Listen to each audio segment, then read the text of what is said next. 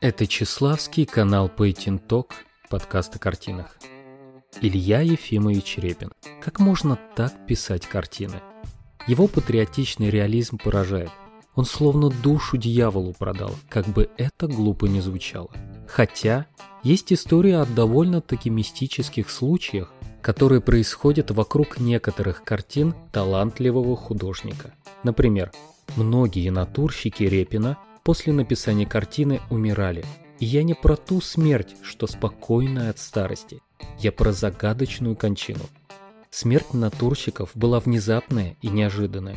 В список людей, которые, если верить этой мистической теории, могли прожить дольше, не случись в их жизни портретов Ильи Репина, входят поэт Федор Тютчев, хирург Николай Пирогов, композитор Модест Мусорский, драматург Алексей Писемский. Это не весь список.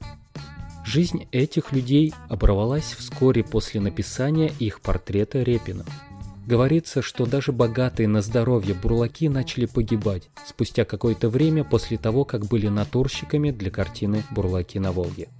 Репин даже сам начал верить в это проклятие. Именно поэтому он не хотел писать портрет Петра Столыпина, выдающегося политического деятеля Российской империи. Столыпин настоял на портрете, и спустя несколько дней после того, как работа над картиной была закончена, Столыпин был застрелен. Можно подумать, что для избежания проклятия портретов Репина нужно просто не участвовать в портретах Репина. А что?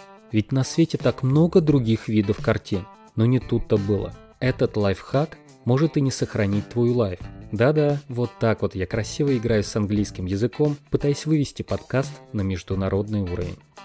Чиновники, что присутствуют на картине Репина под названием «Торжественное заседание Государственного Совета», погибли через несколько лет после написания картины во время Первой русской революции 1905 года. Получается, что чем шире план картины, тем больше людской урон.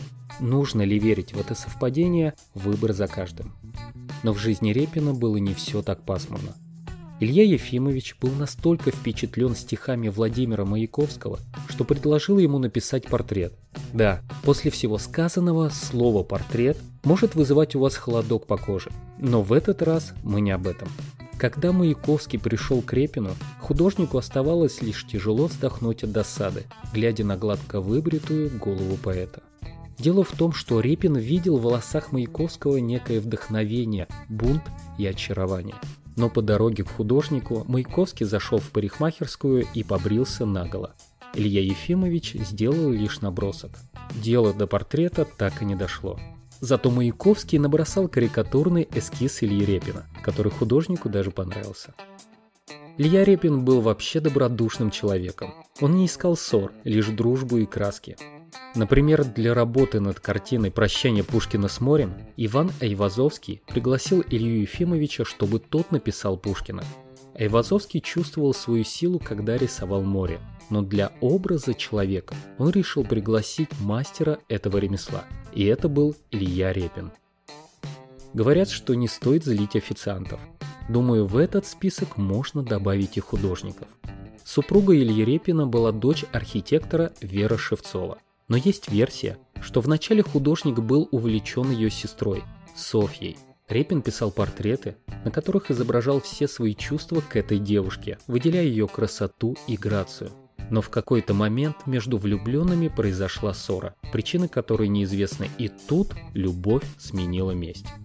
У Репина была картина, на которой его некогда возлюбленная Софья была изображена одетой в легкое, красивое платье, держа в руках веер. Так художник поверх этой красоты нарисовал на девушке одеяние монахини, оставив от предыдущего портрета лишь лицо. Этот факт был замечен при просвечивании картины рентгеном. Имя этой картины – монахиня. Такой вот был импульсивный и добрый Илья Репин – очень хочется верить в то, что эти истории вызовут у вас интерес к творчеству знаменитого русского художника. Это Чеславский, канал Painting Talk, подкаст о картинах.